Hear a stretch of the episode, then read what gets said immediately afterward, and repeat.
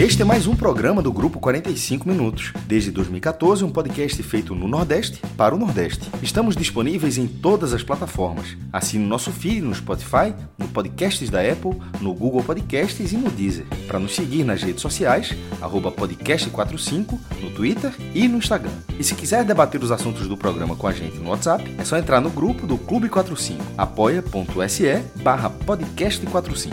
Muito obrigado pela escolha e pela confiança.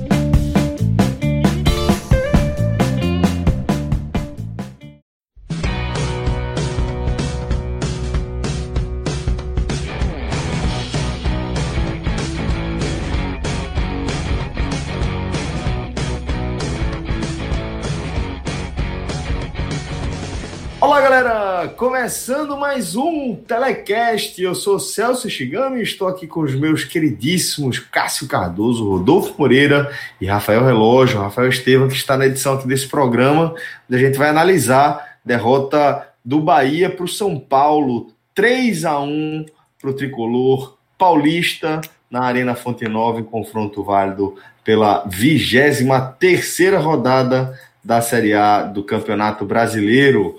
Tá? Essa rodada que até aqui vem sendo bastante ingrata com os representantes da região Nordeste na Série A do Campeonato Brasileiro. Né? O Fortaleza que empatou com o Goiás 1 a 1 no Castelão.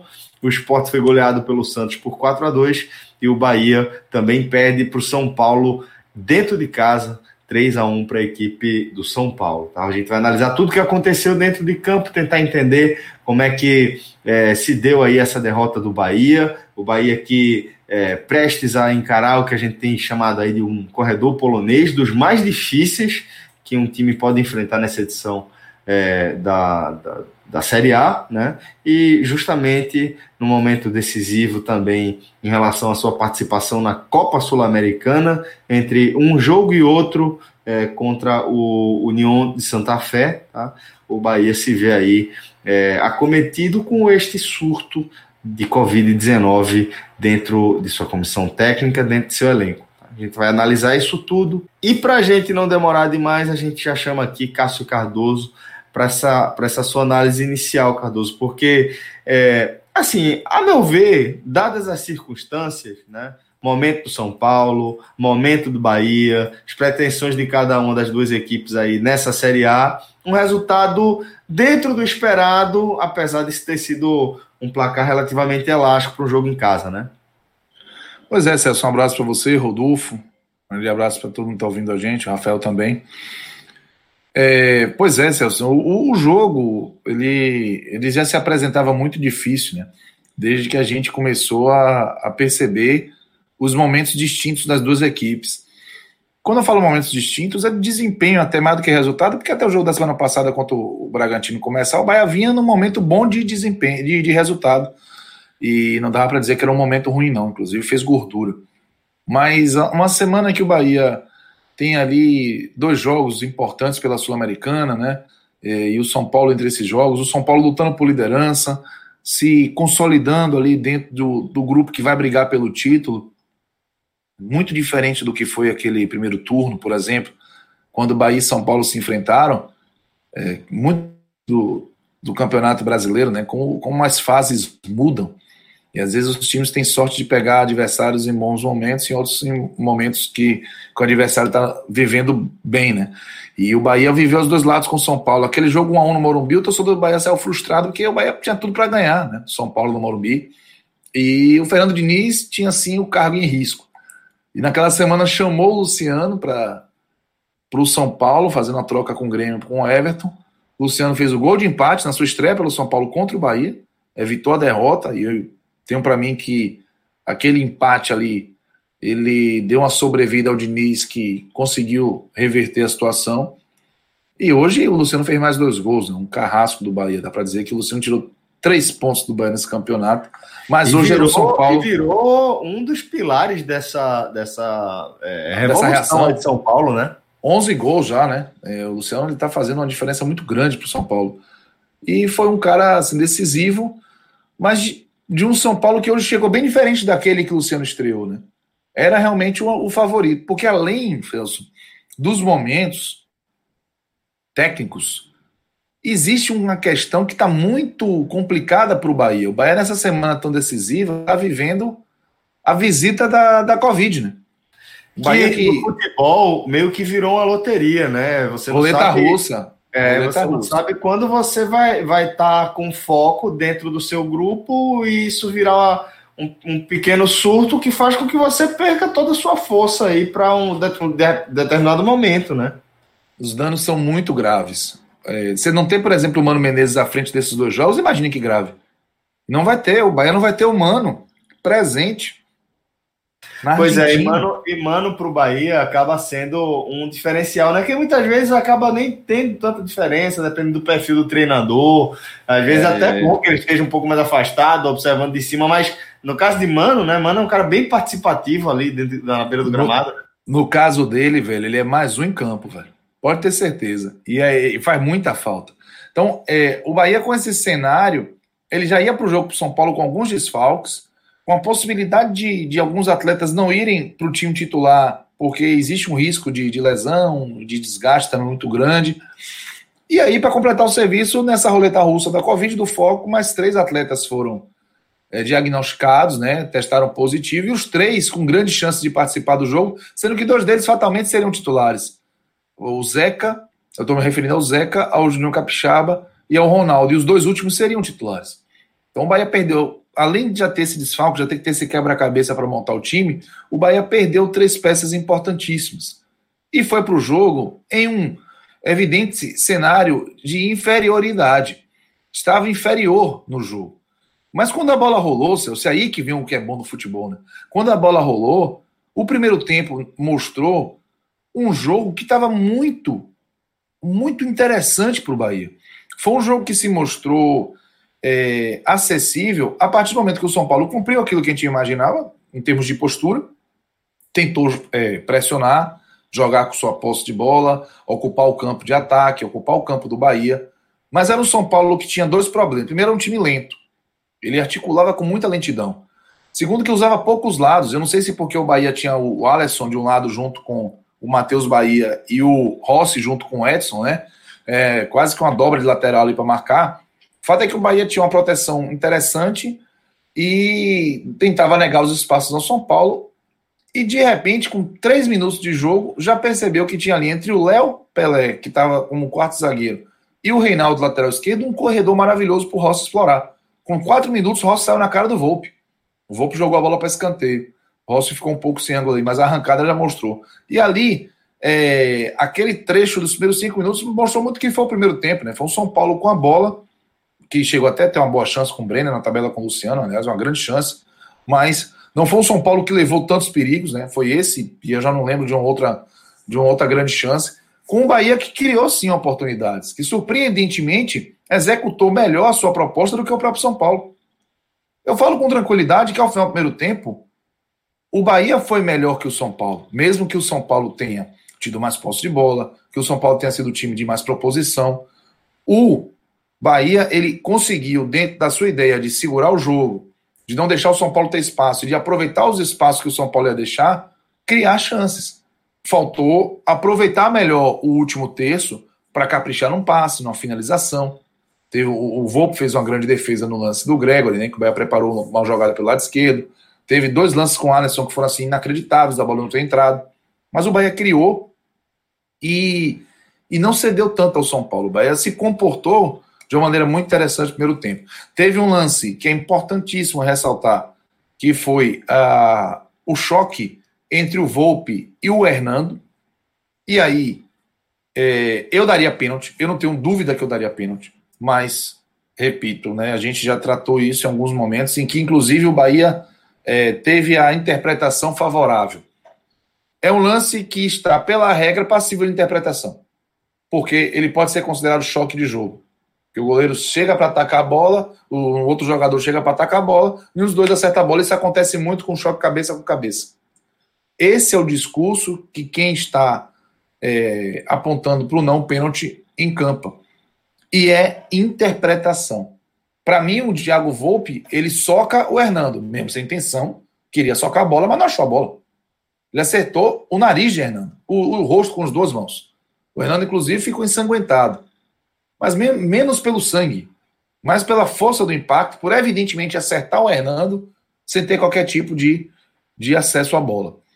E eu lembro que Bahia e São Paulo, na Fonte Nova, em 2017, o Lucas Prato foi atingido pelo Jean, goleiro do Bahia, então goleiro do Bahia, e um pênalti foi marcado para São Paulo. O Hernanes converteu. Lance muito parecido. E dessa vez, o Voaden, ele entendeu que não foi pênalti. O Weber Roberto Lopes, que estava, olha, pensa que combo, hein? estava na, no, na cabine do VAR, chamou, convidou é, o, o Voaden para avaliar. O Voaden foi olhar, olhou o lance, viu o que aconteceu e achou que foi acidental. E aí, nessa. A gente está falando de roleta russa, de loteria, nessa loteria de interpretações de arbitragem, o Bahia que teve pênalti interpretado a seu favor contra o Botafogo, o Bahia que teve pênalti interpretado a seu favor no lance contra o Fortaleza, é, ainda que tenha sido mais fácil de ser marcado. Nesse caso, a interpretação foi contrária. E, na minha opinião, equivocada. Eu teria dado o pênalti. Talvez o Weber Roberto Lopes, se fosse o árbitro de campo, teria dado o pênalti. Né? Mas era o voado e o voado não deu pênalti, interpretou. Não dá para dizer que que ele é, infringiu alguma regra, porque, repito, o grande problema é quando você tem uma regra muito abrangente que permite que o árbitro use da interpretação para marcar ou não alguma infração. Então, é, não foi marcado esse pênalti, não dá para dizer que o Bahia sentiu isso, o Bahia continuou bem no jogo, e o primeiro tempo terminou 0 a 0 Primeiro, o 0 a 0 era muito bom para o Bahia. Por que muito bom? Pelo contexto que a gente apresentou antes do, da bola rolar, né, de dificuldades, e era um ponto que era suficiente para colocar o Bahia em nono lugar antes do jogo do Atlético Goianiense contra o Inter. Então, o Bahia tinha uma possibilidade de segurar o São Paulo, que vinha pressionado, de empatar contra equipes que estão lutando contra o descenso. Aconteceu com o Vasco, aconteceu contra o Ceará, e o São Paulo tinha uma pressão muito grande em suas costas. Então, é, quando o segundo tempo começa, com duas alterações importantes que o Diniz faz, ele coloca Tietchan no lugar do Juan Fran e ele coloca o Vitor Bueno em lugar do Léo Pelé, que estava jogando de lateral. Ou melhor, de zagueiro. E aí o Luan vai para a zaga, o meio-campo, a cabeça de área, fica com Daniel Alves e Gabriel Sara. E o Tietchan fica realmente do lado direito, né? Ele jogou ali como um, um, um jogador, de um lateral direito. E aí, rapaz, é, é, como é que são as coisas, né? Eu ouvi muita gente dizendo assim: olha, ah, o Bahia foi lento no segundo tempo. O Bahia. Eu, eu discordo. Para mim, houve um portal, um ticket pro trem da agonia, que eu vou chegar lá, mas o que eu vou me apegar para dizer que o Bahia não começou o segundo tempo lento é que com dois minutos do segundo tempo, o Gabriel Sara tinha tomado amarelo por ter puxado o Rossi e o Daniel Alves tinha tomado amarelo por ter feito uma falta no Alisson. As duas no campo de ataque. O Bahia começou entendendo que o Diniz foi para um all-in e que, apesar de não ter tido aproveit... não ter aproveitado as oportunidades que o primeiro tempo deu, eu não tive a sensação de que as oportunidades elas tinham passado. Na verdade, a minha sensação, eu imagino que no Bahia isso tenha acontecido, de alguma forma, em muitos torcedores, as oportunidades iam continuar aparecendo no segundo tempo, desde que o Bahia mantivesse um nível de concentração muito alto no seu sistema defensivo e fosse mais assertivo, principalmente no último terço, porque o São Paulo tinha uma pressão muito grande para transformar a sua posse de bola em gol, para transformar a, o seu favoritismo em resultado, como deixou de fazer nas últimas partidas. Isso estava virando uma cobrança para o São Paulo. Então a tendência é que o São Paulo forçasse mais, chegasse mais ao erro e desse mais oportunidades ao Bahia. E o São Paulo, com dois minutos de jogo, tomou dois amarelos e dois jogadores de marcação no meio-campo, que estavam cumprindo essa função. E aí vem um lance que, para mim, muda tudo, que é esse ticket do trem da agonia, que é um lateral na intermediária, que Hernando, menos o Juninho, mas ele estava no jogo, Hernando, Juninho e Douglas acabaram se confundindo ali, em especial Hernando e Douglas. Hernando, porque não corta bem uma bola, que ele tinha que ter cortado, né? Ele jogou a cabeça na bola, mas deixou ela viva. E Douglas, porque saiu uma jogada que tinham dois atletas ainda é, em condição de, de lutar pela bola. Quando o Douglas sai, o gol fica aberto, o Luciano, com a finalização fraca, consegue fazer 1 a 0 Seis minutos de jogo. E aí, dá para dizer que, a partir desse momento, tudo desmoronou. Porque o grande X da questão, mais do que a motivação do Bahia, mais do que bom jogo que estavam fazendo até aquele momento o Alisson, o Rossi, o Ramon, prevalecia o aspecto anímico do São Paulo para saber o que o jogo ia acontecer, o que ia acontecer no jogo. prevalecia a capacidade que o São Paulo teria de converter sua qualidade em dado ou sofrer com a pressão de passar por, por, por, esses fracassos mais uma vez. E quando o Bahia permite com aquele erro que Luciano faça o gol e o São Paulo abra vantagem com apenas seis minutos, ali o jogo ficou de altíssimo risco para o Bahia. Que o Bahia teria que abandonar toda a sua proposta para tentar um movimento diferente, jogando contra um São Paulo que não iria baixar suas linhas, é uma característica, dificilmente faria isso naquele momento. E com a tranquilidade de quem já tinha um placar em mãos, o São Paulo iria fazer o jogo que se sente muito à vontade.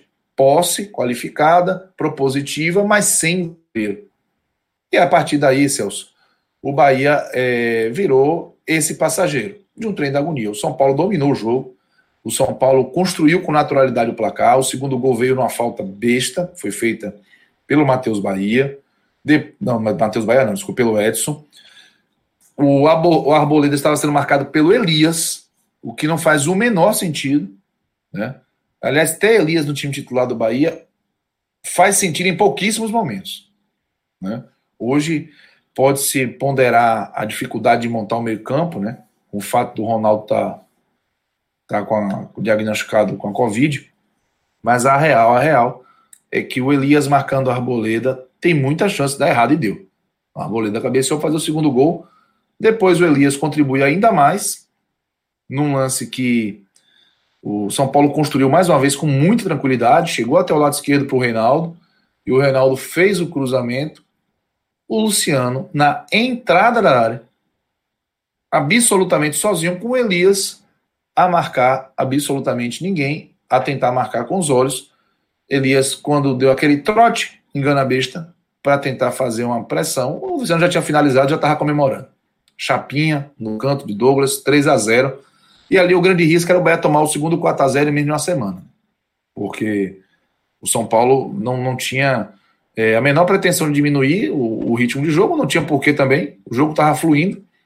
E o Bahia não sabia sair daquela armadilha que se envolveu desde o 1 a 0 para o São Paulo. Conseguiu fazer um gol, porque o São Paulo, na sua proposta ofensiva, deixaria espaço. Com Nino Paraíba e Cleiton em campo entraram juntos. Eles conseguiram ali diminuir, com uma boa jogada, inclusive. O Nino acionado fez o cruzamento rasteiro, ele deu um passe de fato, né? Para o Cleison. O Cleison bateu muito bem no canto do Volpe. Mas esse 3 a 1 serviu apenas para dar um, uma, alguma dignidade ao placar final. Nada que fizesse nem o Bahia crescer no jogo, nem desestabilizar o São Paulo, nem dar ao Bahia algum tipo de motivação ou de cenário de transformação daquele três pontos perdidos. Então, é, para mim, o Bahia ele foi antes da bola rolar, ele tinha um cenário desfavorável. Nos primeiros 45 minutos, ele viu uma oportunidade aparecer para pontuar num jogo improvável, mas é, a partir de um erro muito grave no início do segundo tempo, tudo isso foi por água abaixo e o resultado acabou sendo muito justo, acabou sendo muito justo e coloca o Bahia em uma situação complicada, porque o Bahia ele tem uma agenda negativa do Campeonato Brasileiro segunda seguida. O Bahia passou a ter a pior defesa do campeonato mais uma vez. E quando a gente for para as análises individuais, eu vou chamar a atenção um detalhe. É, o Bahia tem esse jogo contra o União de Santa Fé sem a presença do seu líder e dos auxiliares diretos do seu líder, Val Claudio Prates.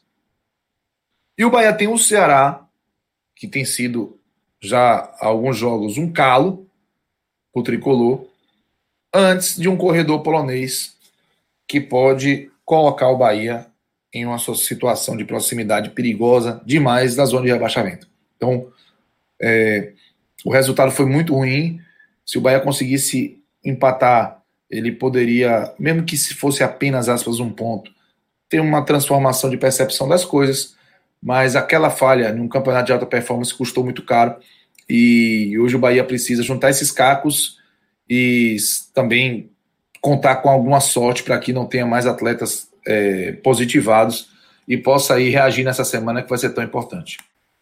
Beleza, Cadu. Daqui a pouco a gente volta aí com destaques individuais de fato, mas antes deixa eu trazer Rodolfo aqui para nossa resenha também. Rodolfo, querido, chega aqui para a gente analisar essa derrota do Bahia para o São Paulo 3 a 1 na Arena Fonte Nova, o que é que você destaca é, do roteiro dessa, desse placar?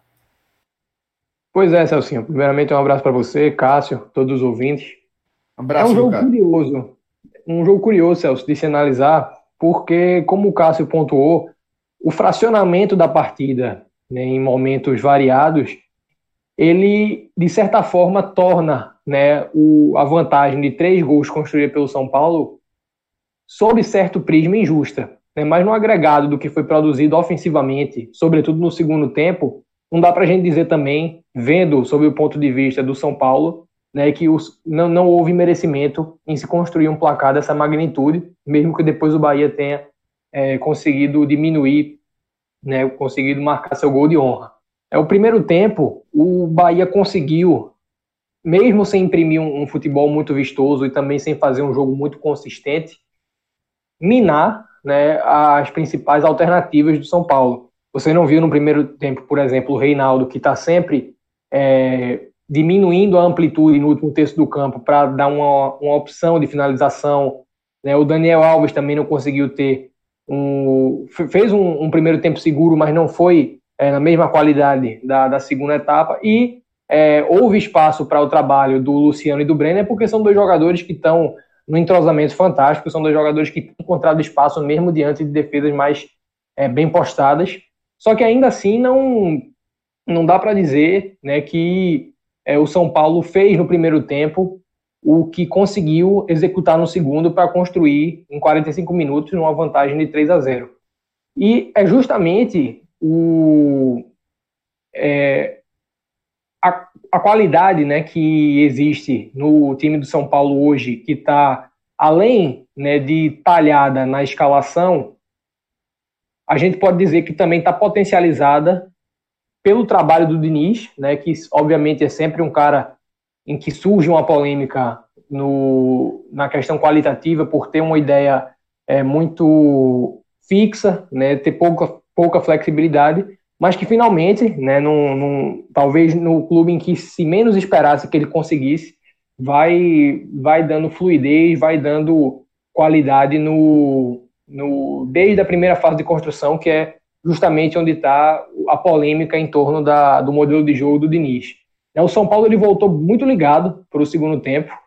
É, foi a sensação que passou era de que a cada situação construída pelo São Paulo né, havia uma, uma expectativa de gol, porque tanto o Bahia acusou o golpe né, do, do, do primeiro gol, talvez num lance até despretensioso, quanto o São Paulo demonstrou querer, né? Cássio falou aí a respeito da é, recusa do São Paulo em baixar, em diminuir o volume de jogo quando já estava com 3 a 0 Só que realmente não só não havia necessidade, como ele pontuou, como havia ainda o caminho né, para fazer quatro, de repente cinco gols. É, o Bahia conseguiu diminuir muito na base da vontade. Né? O Bahia fez um jogo que, ao meu ver, foi voluntarioso, mas faltou é, consistência para conseguir é, manter o que foi feito no segundo tempo, no primeiro tempo, sobretudo na questão da organização defensiva.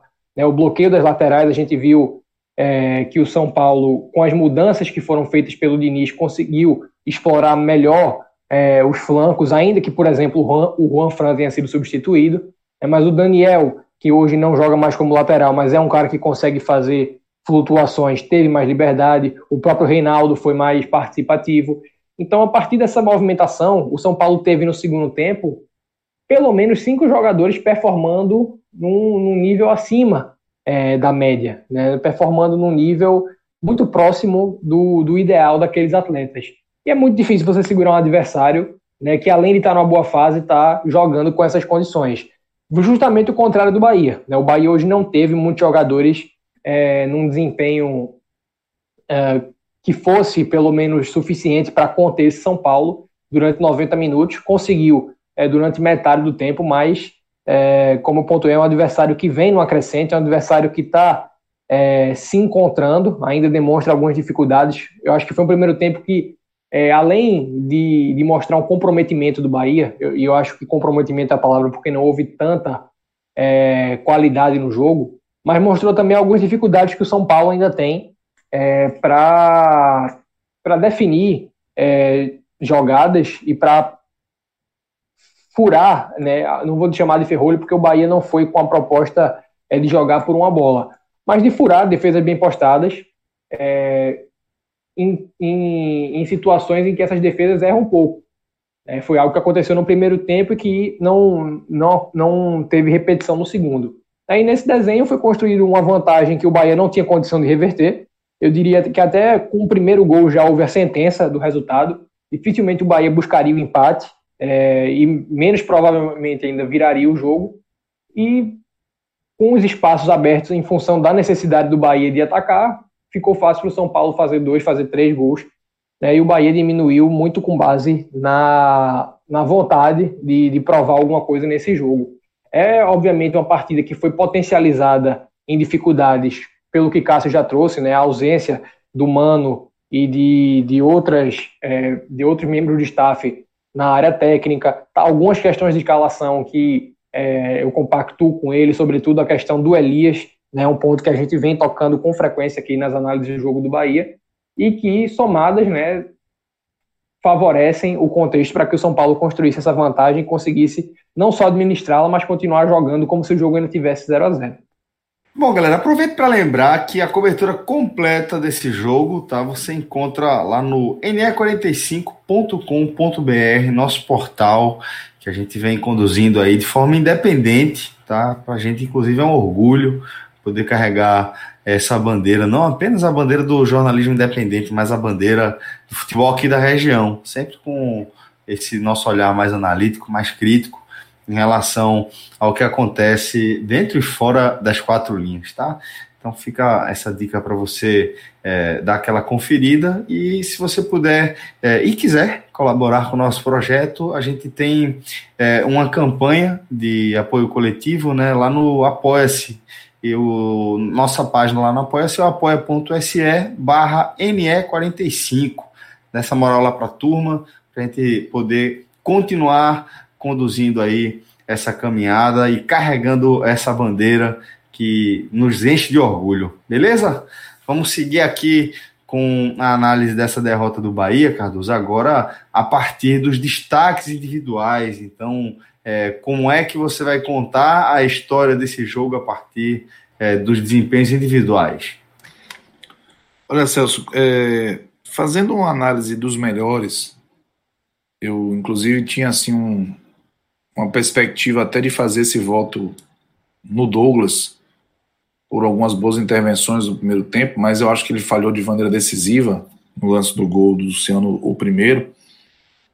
É, eu, eu, acho que o, o Juninho, o zagueiro, foi, fez uma partida segura, e, mas a partir do momento que o time toma três gols no segundo tempo, você já fica né, sentindo ali um, certo desconforto em, em, em, acionar um zagueiro como um destaque positivo. Ele não falhou diretamente, mas ele estava inclusive no lance do, do primeiro gol.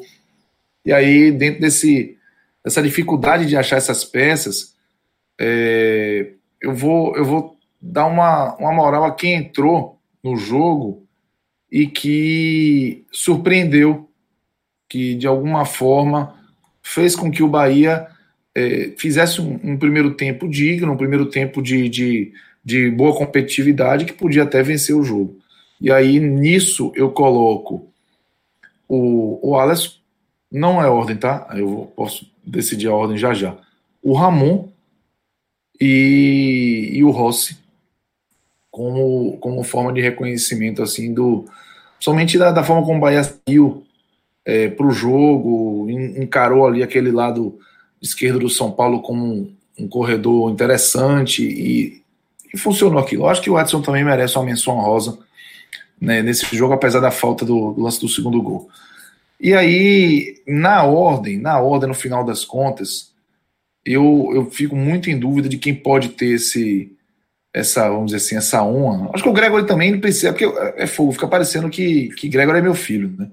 Porque todo jogo aí, o Gregory, o Gregory, o Gregory, ele tem um nível de regularidade que diante de um time que é, oscila tanto e que não tem assim jogadores em, em noites de, de, de, muito destaque, ou em partidas de muito destaque, aí sempre a gente lembra do Gregory, porque ele tem essa regularidade.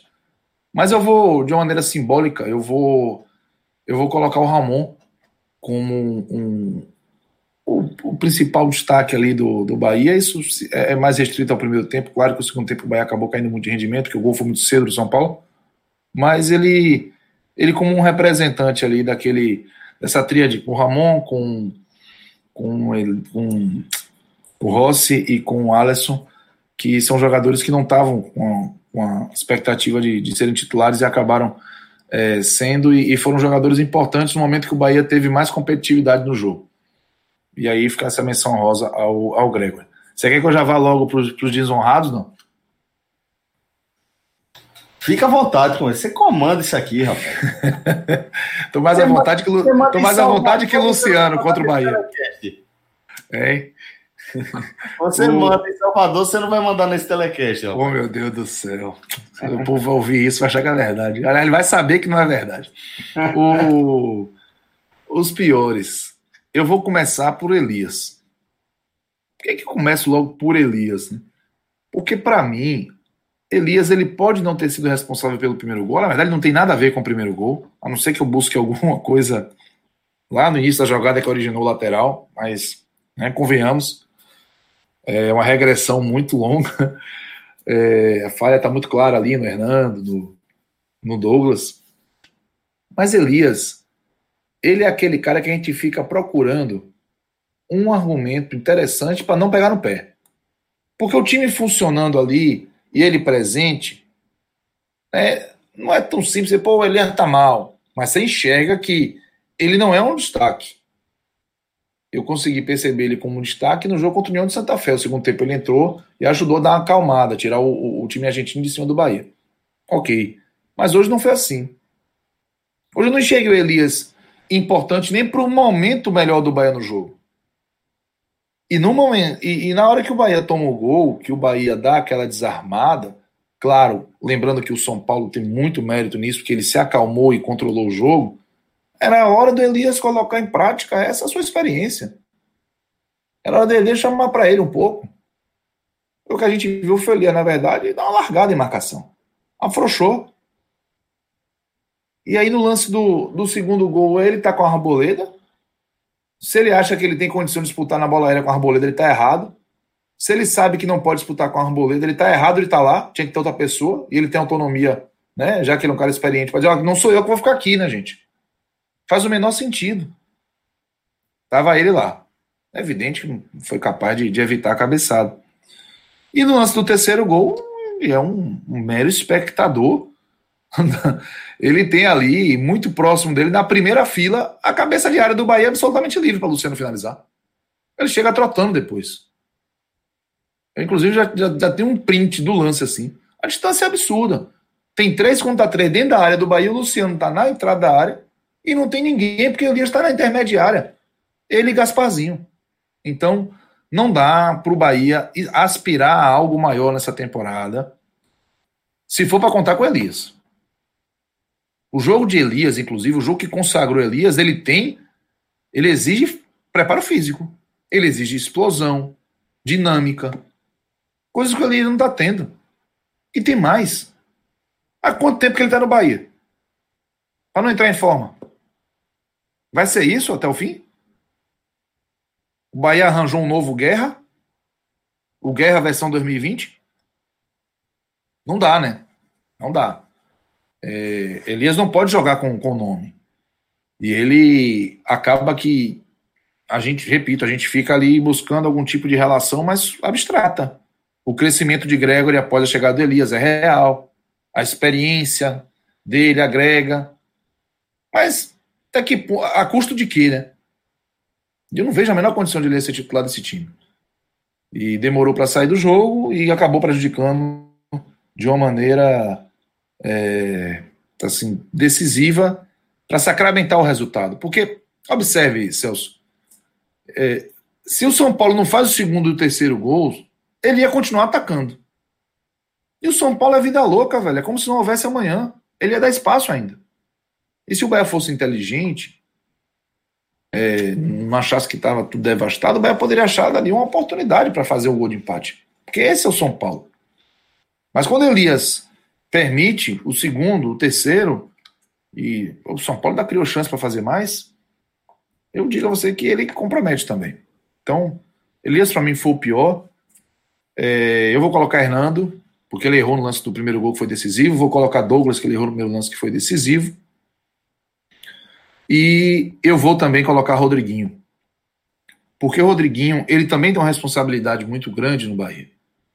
Rodriguinho não é um filho do Mano Menezes. Ele chegou na no início da temporada como uma oportunidade de mercado. Não dá para criticar a ideia de, de contratar e executar uma contratação dessa por parte do Bahia, mas a real é que ele está absolutamente aquém do que ele deveria estar tá rendendo.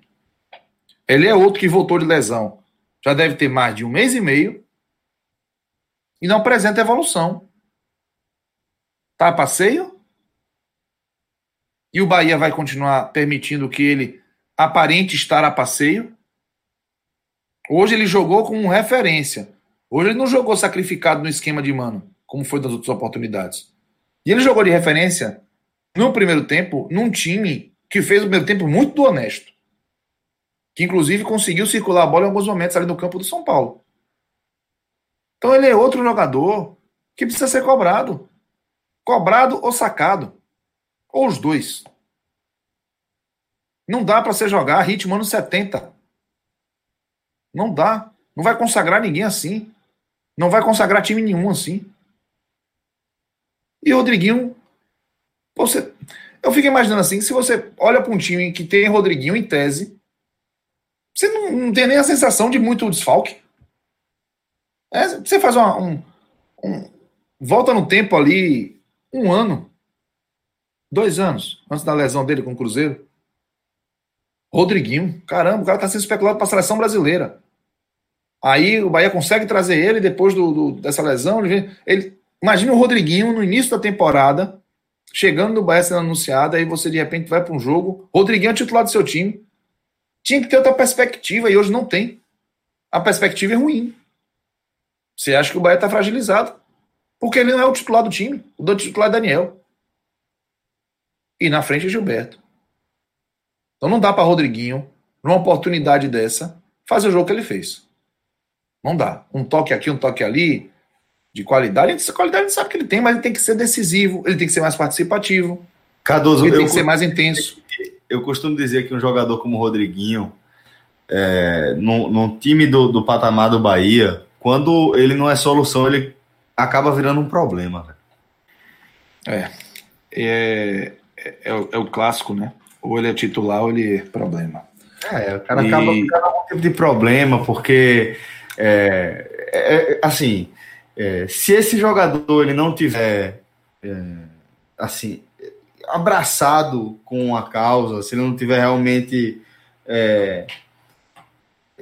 de fato, de fato mergulhado de cabeça no projeto e ele tiver numa rotação abaixo, ele começa a virar um problema, porque sempre que ele tiver no banco vai rolar uma pressão para ele entrar né? Exatamente. Ele, entrar, ele não vai render o que se espera dele. E isso gera um ciclo vicioso muito ruim, né? Eu acho que o Bahia está refém disso.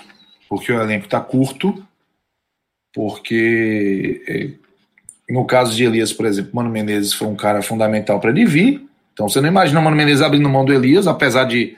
Assim, hoje o Cláudio Prates ele deixou a, nas entrelinhas, né? Se não fosse a Covid, o Ronaldo seria titular. Então Elias seria sacado. Não acredito que seria Elias junto com Ronaldo e Gregory, porque é, o, o, formato do, do, posicionamento de quem fosse lá para frente, do terceiro homem, não, não, seria tão adequado quanto o Ramon. Espero, né? E aí, talvez ele comece a perder espaço, porque o jogo contra o União de Santa Fe, o Elias não foi titular, né? Nem ele, nem Rodriguinho. Rodriguinho tá fácil não ser titular, velho mas vira um problema. Porque se olha para o banco ali, você tá ali, por quem que eu boto? Vai entrar o Marco Antônio ou vai entrar o Rodriguinho? Entende? Então, é, esses atletas eles precisam ser cobrados. É, não dá para estarem no nível de desempenho que estão.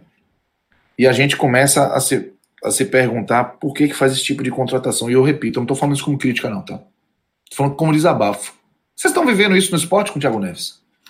Por que, que se faz esse tipo de contratação? Será que vai dar jeito? Porque, tirando Diego Souza no esporte, eu tenho pouquíssimas lembranças de um cara consagrado que chega e ajuda realmente, como se espera. André, foi um, um, um é. Robert em 2004 no Bahia. Exato. Robert, exato. É muito o, pouco, é, velho. É muito pouco. Esse é o padrão é, é tá é tá num, num momento é repetitivo, velho. É.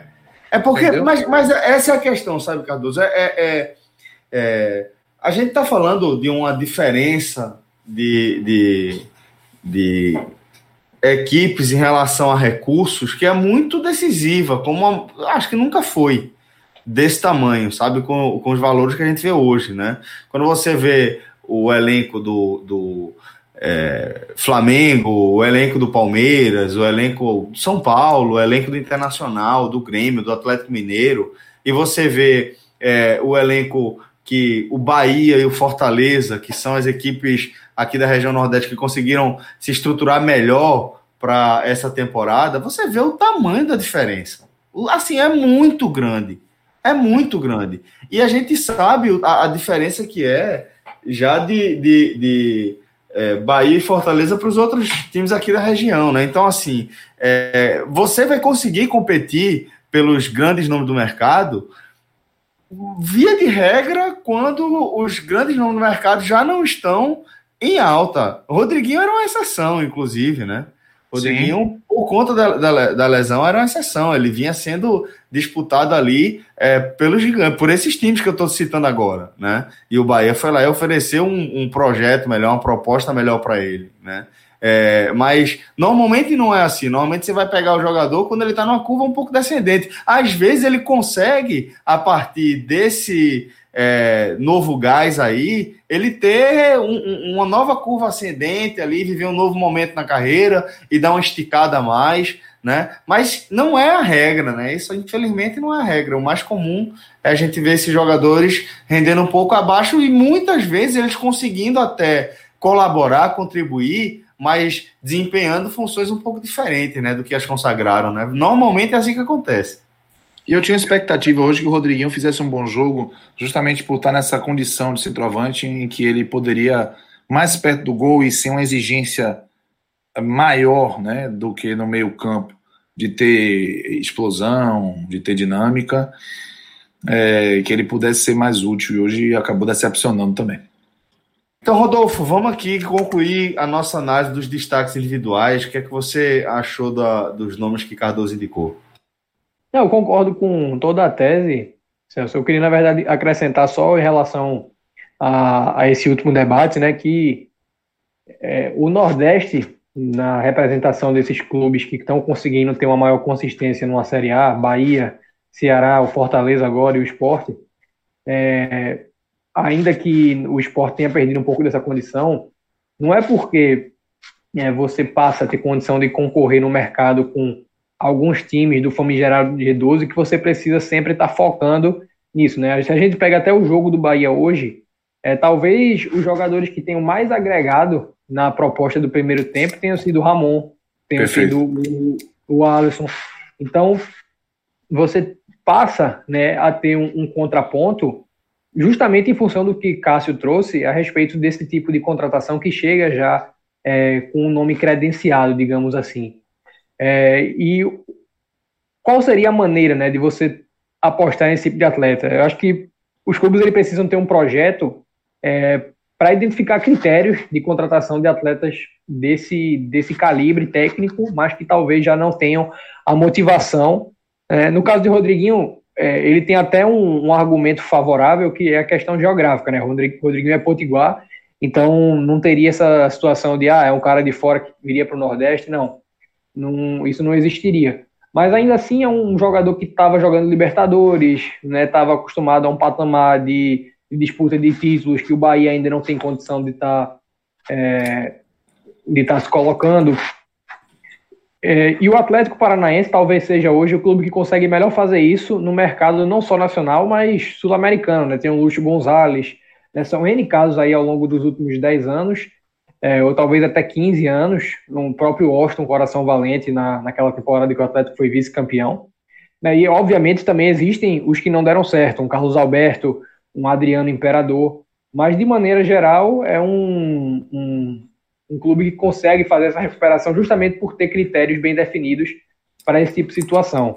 E voltando para a análise do jogo, é, eu já citei dois nomes aí que foram do meu agrado, e entrando no, nos negativos, porque eu acho que não tem muito o que acrescentar dentro do que Cássio já trouxe a respeito da, do, dos destaques positivos, até porque eles são muito mais contextuais, né? São dentro de certos fragmentos do jogo.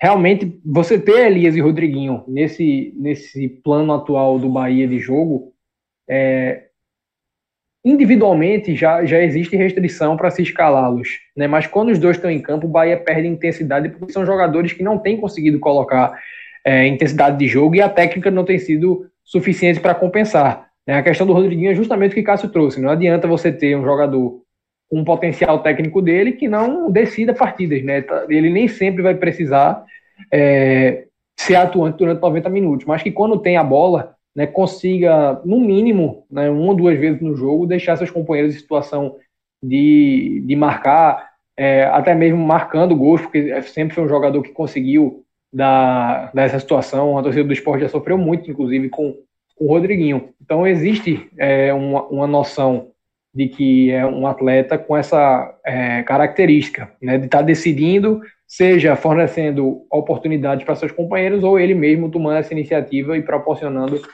a, a, a mudança no placar. Então fica assim a ressalva porque realmente são jogadores que individualmente já deixam hoje a desejar é, num acúmulo de, de, atuações, mas que juntos é, acabam danificando muito em função da necessidade que o Bahia tem de imprimir uma pegada maior nesses jogos com adversários é, de, um, de um refinamento técnico mais elevado.